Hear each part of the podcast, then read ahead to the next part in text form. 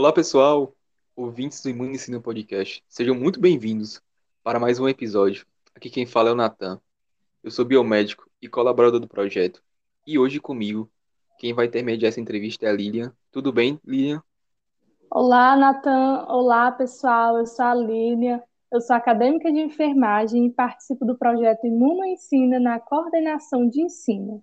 A temática do podcast da gente hoje vai falar sobre um tema muito importante, sobre o Alzheimer visto que esse episódio vai estar sendo liberado no mês de setembro. O dia 21 de setembro foi instituído pela Associação Internacional de Alzheimer como o Dia Mundial da Doença de Alzheimer. Então, a nossa temática de hoje vai ser sobre a conscientização do mal de Alzheimer, que é um tema muito importante, não é mesmo, Lilian? Com certeza. Mas antes de a gente começar nosso bate-papo, galera, é, eu quero trazer um, uma pequena introdução para vocês sobre a história do Alzheimer, em si, da doença. Em 1906, Alois Alzheimer apresentou o caso que iria dar início a uma das grandes áreas de pesquisa na medicina. Com certeza ele não imaginava que a doença de Alzheimer seria na atualidade um dos maiores desafios da saúde pública no mundo. No Brasil, estima-se que há uma prevalência de 1,5 milhão de pessoas diagnosticadas com demência, muitas vezes sem diagnóstico ou tratamento. Esses dados são da Associação Brasileira de Alzheimer. Porém, enquanto não temos cura, é importante saber que existem muitas intervenções úteis que podem minimizar os sintomas e melhorar a qualidade de vida das pessoas com demência, seus cuidadores e principalmente seus familiares, não é mesmo, Lilian? Com toda certeza, Nathan.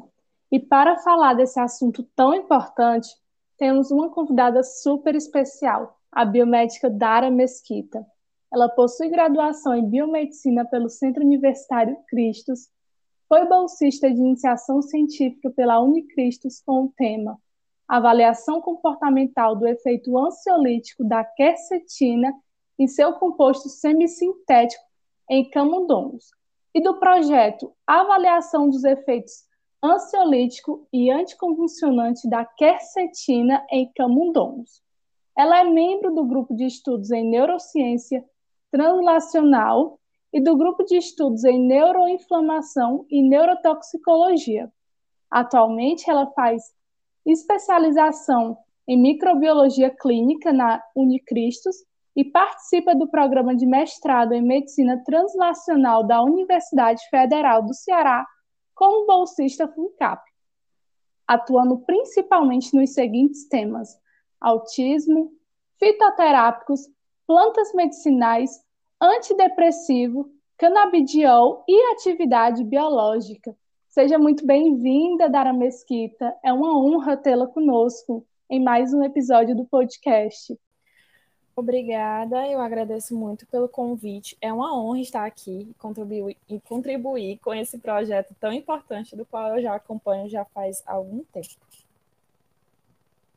Mais uma vez, Dara, em nome do projeto, eu queria agradecer é, a oportunidade de estar falando com vocês sobre um tema muito importante, né? E para iniciar nosso podcast, eu queria fazer uma pergunta que eu acho que é para esclarecer todo mundo que está ouvindo ele, que o que seria o Alzheimer em si? Se pudesse responder para gente. Então, o Alzheimer ela é uma doença neurodegenerativa e progressiva que causa uma atrofia do cérebro, ou seja, ocorre uma redução do tamanho ou do volume do cérebro do qual se caracteriza principalmente pelo declínio dos pensamentos e independência nas atividades pessoais diárias. Neste caso, é, por conta desses, desses sintomas, dificulta muito a vida dessas pessoas e ocasiona uma dependência pra, é, familiar para tentar seguir o rumo dessa doença.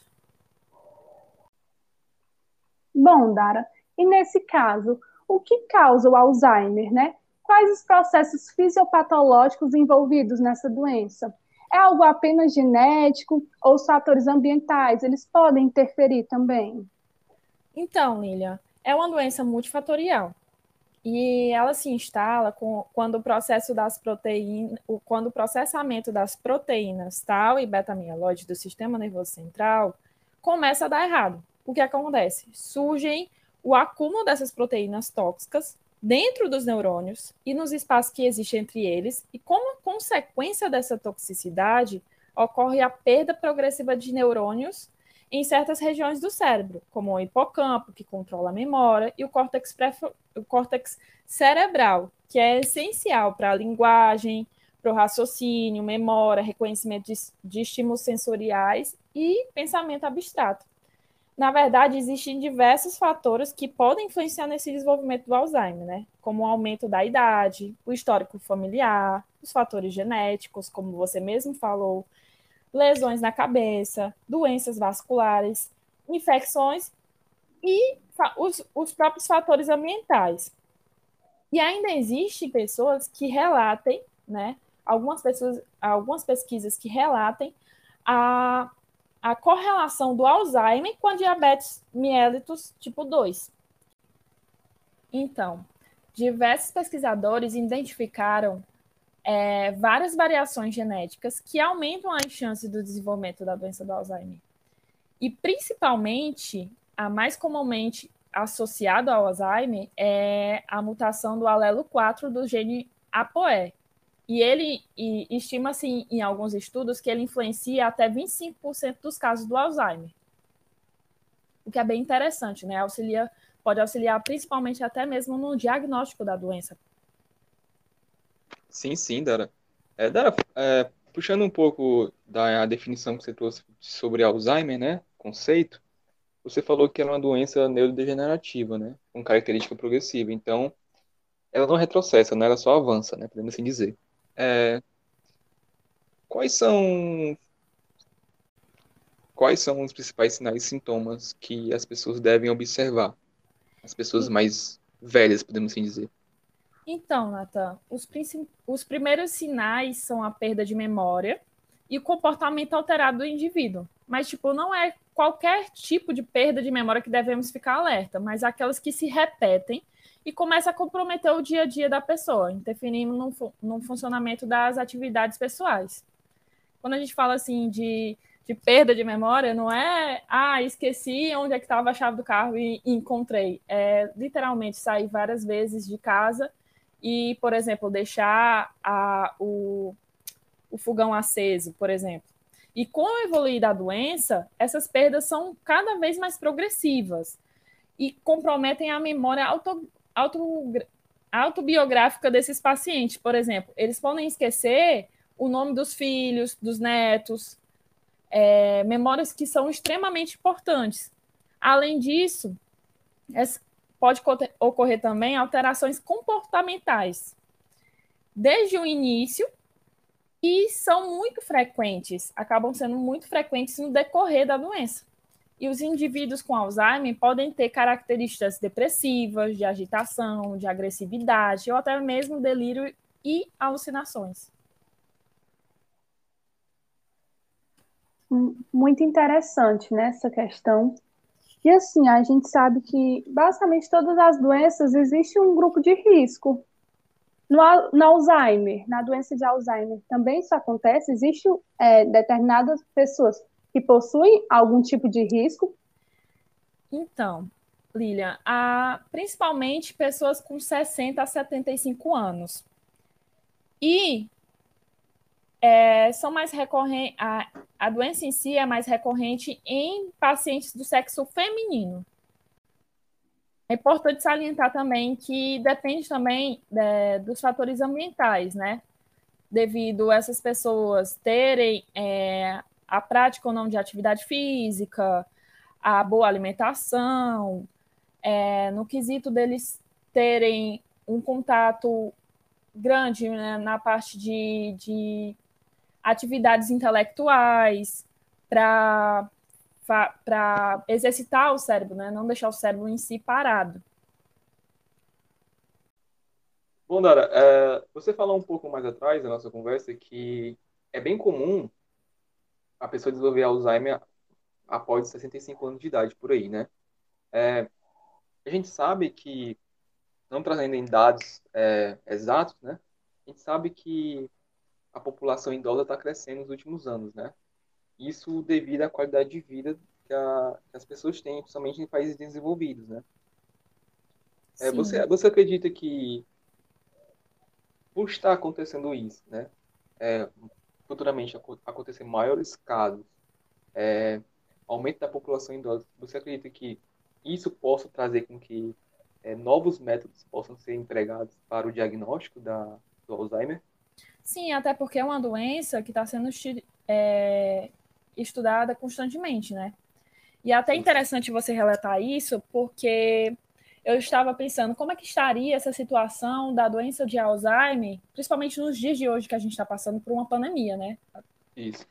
No meio do Covid, o, como é que é, as pessoas estariam lidando com isso? E, de acordo com algumas pesquisas, é, os pacientes com, com, com Alzheimer que acometem de ser, de ser, de ter, é, de ter tido Covid, eles, eles têm uma maior probabilidade de morbidade e mortalidade de Covid devido ao envelhecimento. Não só por conta disso, né, mas por conta das alterações patológicas diretas e indiretas induzidas pelo Alzheimer, como também as interações medicamentosas, é, os distúrbios nutricionais e a falta de autocuidado e habilidade cognitiva desses pacientes. E, por conta disso também, por conta da situação que estamos vivendo, por conta do isolamento, dessa restrição de contato na pandemia, eu acredito que tenha também afetado negativamente os pacientes que não têm, é, que não foram infectados, né, que estão tendo que ficar é, no ambiente é, dentro de casa. E isso também pode também dificultar a prevenção do Alzheimer, né? Porque boa parte desses pacientes não vão fazer atividade física, boa parte desses pacientes estão evitando os hospitais, e isso pode dificultar também no, no diagnóstico precoce. Sim, sim, é bem interessante ter comentado isso, porque, querendo ou não, a pandemia trouxe esse prejuízo, podemos dizer, né? É, lendo, um pouco sobre, lendo um pouco sobre o assunto, é, o diagnóstico é um pouco complicado, né? Porque eu acredito que, a priori eu posso estar errado, né? Você me corrija. A priori eu acho que o primeiro passo tem que ser dado pela família, entender os sinais e sintomas, né? Que nem Exatamente. sempre é fácil. Né? Exatamente. E levando em consideração que boa parte desses pacientes idosos moram só, né? Se a Isso. gente levar em consideração. E é, geralmente, o diagnóstico do Alzheimer ele é feito por exclusão. O que, que é realizado? Ele vai verificar o histórico médico da família, ele vai realizar exames neurológicos, testes cognitivos para avaliar a memória, o pensamento, e os exames de sangue, que é justamente para descartar, é, descartar qualquer tipo de outra causa possível de, dos sintomas, como, por exemplo, deficiência da vitamina B12 imagem, e vão fazer a, a parte de imaginologia cerebral, né? Ressonância. E a partir disso, os médicos normalmente conseguem até mesmo identificar se o paciente é portador de, dessa demência, mas pode é, ser um pouquinho mais difícil de distinguir o tipo da demência, né? Erros de diagnóstico, na verdade, são muito comuns em Alzheimer, principalmente o Alzheimer prematuro.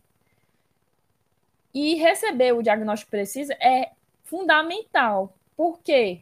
Porque durante a fase inicial da, da doença, permite uma maior probabilidade, por exemplo, do paciente se beneficiar com os tratamentos disponíveis, que podem melhorar a qualidade de vida, a oportunidade de receber serviço de ajuda, a oportunidade de participar de testes, de estudos clínicos, de expressar os seus próprios desejos pessoais em relação ao cuidado e à vida futura com os seus entes queridos, e colocar é, as coisas em ordem para o decorrer dessa doença. Porque, querendo ou não, é, o Alzheimer é uma doença que, que tende a piorar com o tempo, né?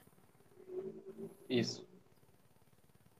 E para evitar que, que essa doença não é, evolua, já que um, a média de sobrevida depois do diagnóstico, no início da doen do tratamento, gira em torno de tipo 7 a 10 anos, é importante ter esse diagnóstico precoce. Perfeito, pontuar isso, Dara. Bom, Dara, e assim, uma dúvida, né? Em questão é, da doença do Alzheimer, ela afeta apenas as memórias dos pacientes ou ela pode evoluir a casos mais graves e comprometer mais ainda a situação clínica desse paciente? Então, Lilian, é... como a doença de Alzheimer ela vai piorando com o tempo, né? É... Ela pode evoluir para casos mais graves, em que o paciente pode chegar até mesmo em estado vegetativo, sem verbalização, incontinente, acamado. Então, é, é importante, como, como eu falei, é importante até mesmo para o paciente expressar esses desejos especiais, é, pessoais em relação dos cuidados e da vida futura por conta do, dos planos legais e financeiros, por conta desse estado vegetativo, nessa né? possível é, é consequência da doença. Isso, isso. Dara, uma pergunta. É, a demência ela faz parte do Alzheimer?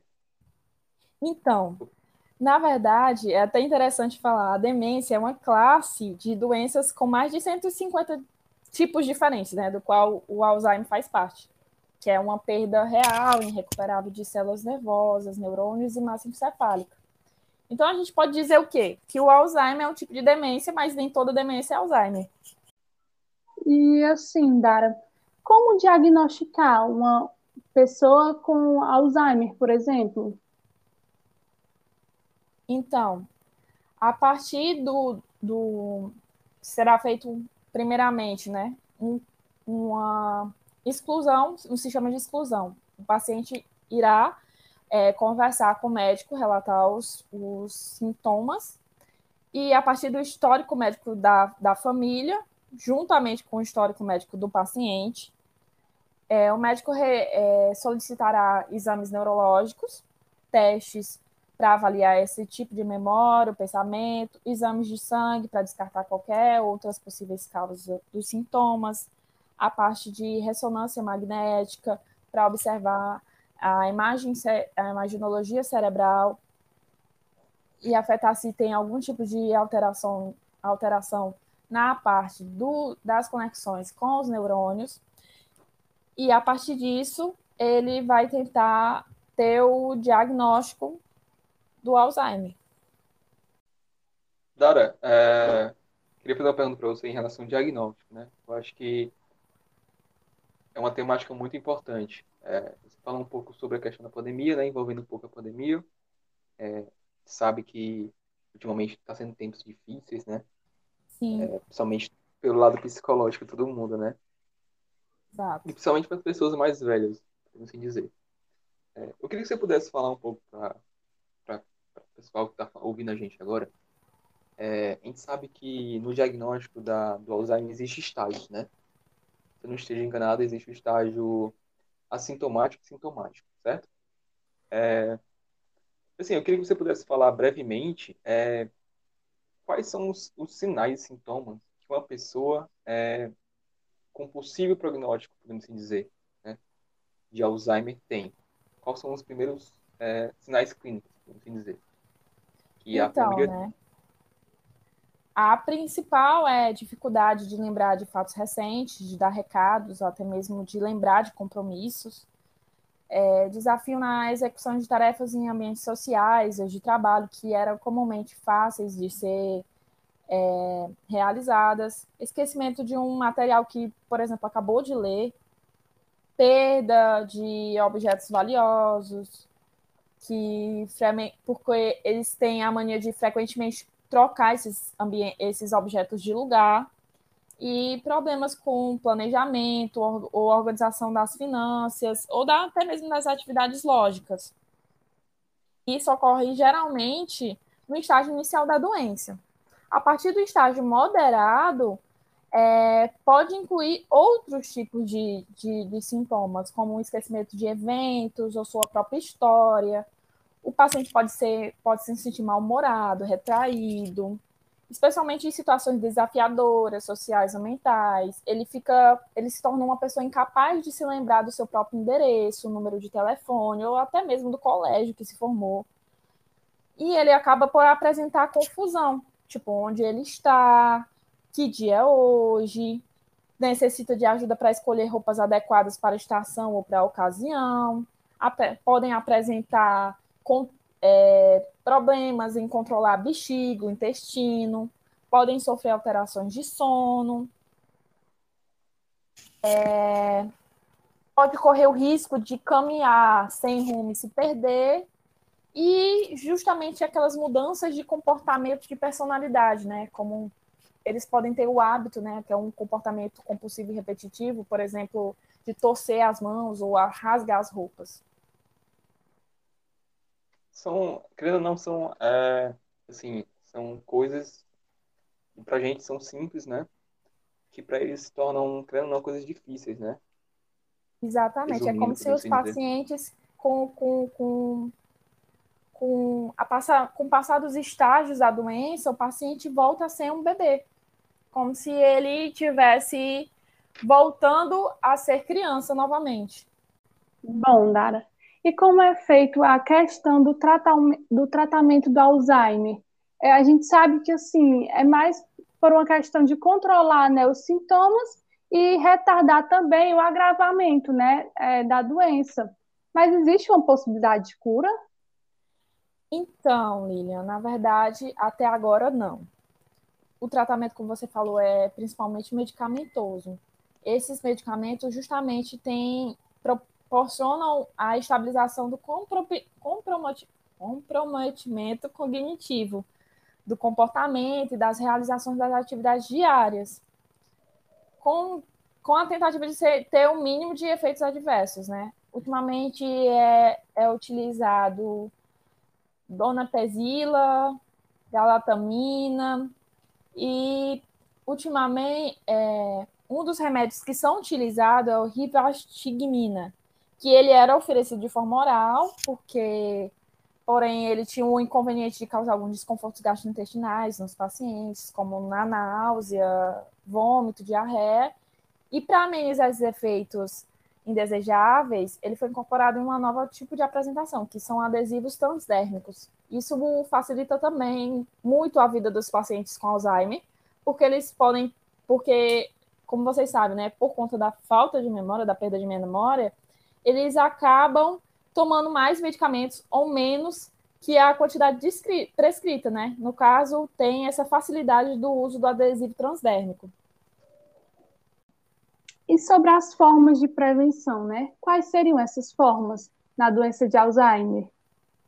Então, Lilia, é importante a prática de exercício físico, né, de atividade física, ter uma alimentação balanceada e voltada mais para alimentos naturais, como alimentos ricos em ômega 3, é, ter o controle, né, a prevenção de fatores de risco vascular, como a diabetes, hipertensão, dislipidemias, evitar o tabagismo, o álcool em excesso, praticar atividades intelectuais, como testes, exercícios mentais, manutenção da atividade profissional, é, e preservar, né, as relações sociais e familiares, né, que a, que essa convivência interpessoal desse, desses pacientes com a família é muito importante, principalmente na, por conta da doença, né? Sim, sim. Muito interessante. Dara, eu queria fazer uma pergunta. É, a gente fala um pouco sobre o diagnóstico, né? E hoje em dia, existe algum, assim, uma estratégia ou algo que possa melhorar o prognóstico da doença em si? Então, né, Natan, na verdade, não há como fazer tipo uma estimativa correta, porque cada paciente reage e vê a doença evoluir de uma forma diferente, né? Felizmente não tem como evitar que essa doença evolua. Então, da forma que, como eu falei anteriormente, de modo que a média de sobrevida depois do diagnóstico e do início do tratamento jura, gira realmente em torno de 7 a 11, 10 anos de vida.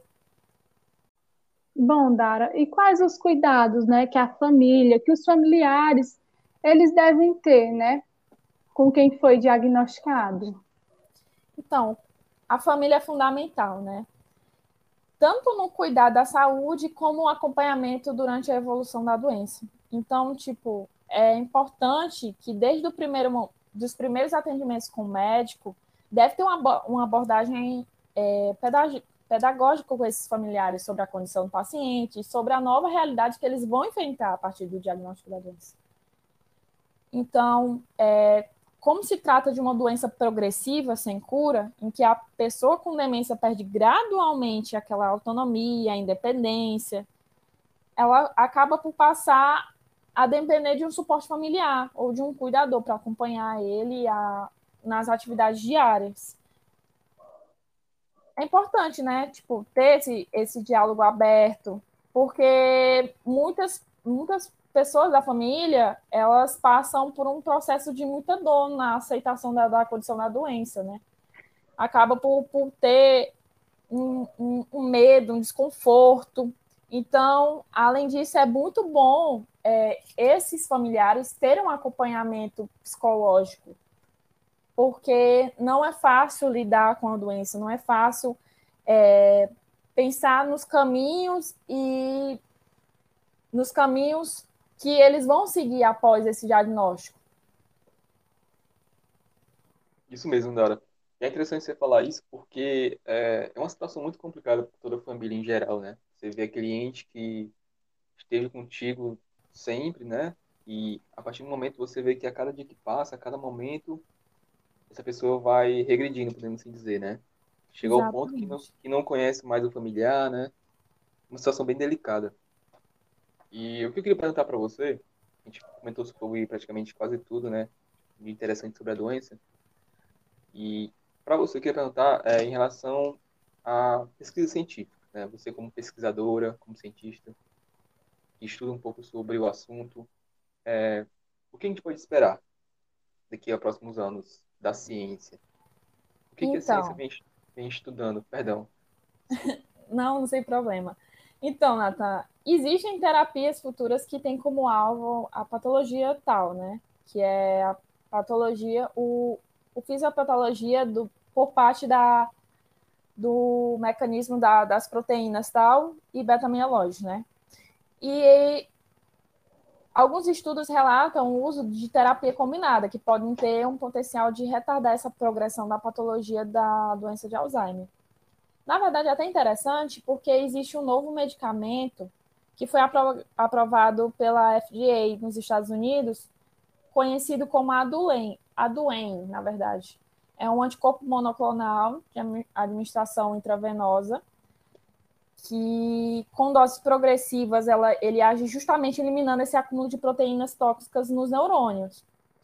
E eles perceberam que 20% do, dos pacientes é, tiveram um, um, retardo nessa sintomato, na sintomatologia do, do Alzheimer. Entendo. Existem outros, até outros medicamentos que têm sido promissores, que já passaram por testes clínicos, mas não tiveram os efeitos é, adequados, promissores, como apresentavam, e outros que já estão, já estão em fase final, né? De, de estudo, porém, até agora, o, o que mais tem sido relatado, o que mais tem sido é, conversado diante, principalmente como uma conquista nessa área da, do Alzheimer, esse é a do REM. Então, pessoal, é isso. É, mais um podcast está sendo concluído sobre essa temática tão importante que é o Alzheimer. É, muito obrigado pela sua disponibilidade, Dara. Eu acho que esse papo que a gente teve é de extrema importância, de extremo valor para a gente, para o pessoal que está ouvindo a gente, muito esclarecedor. Mais uma vez, eu queria agradecer por você estar aqui conversando com a gente, em nome do projeto. E se você quiser é, divulgar alguma rede social sua, ou divulgar algo que o pessoal queira se, é, se aprofundar mais sobre o assunto, pode ficar à vontade, tá? Então, gente, eu agradeço pelo convite, né? Como eu falei anteriormente, eu acompanho esse canal, eu adoro é, escutar cada tema que vocês abordam.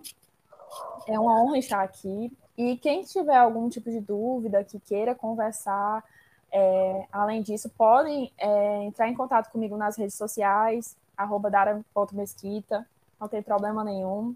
É, Caso também queiram conversar sobre projetos e pesquisas em Alzheimer também, eu tenho algum conhecimento, posso auxiliar também da forma que eu puder. E é isso. Agradeço demais pelo convite e é isso, gente. Obrigada, Dara, pela disponibilidade mais uma vez. E, pessoal, não se esqueçam de nos seguir nas nossas redes sociais, continuando interagindo, mandando perguntas, é, propostas de temas que vocês tenham interesse em ouvir né, no nosso podcast. Sigam também as nossas redes sociais, arroba Projeto Imunoensina, arroba LibsUFC, e continuem né, acompanhando o nosso podcast. Obrigada por vocês terem escutado até aqui e até o próximo episódio do Imuno Ensina Podcast.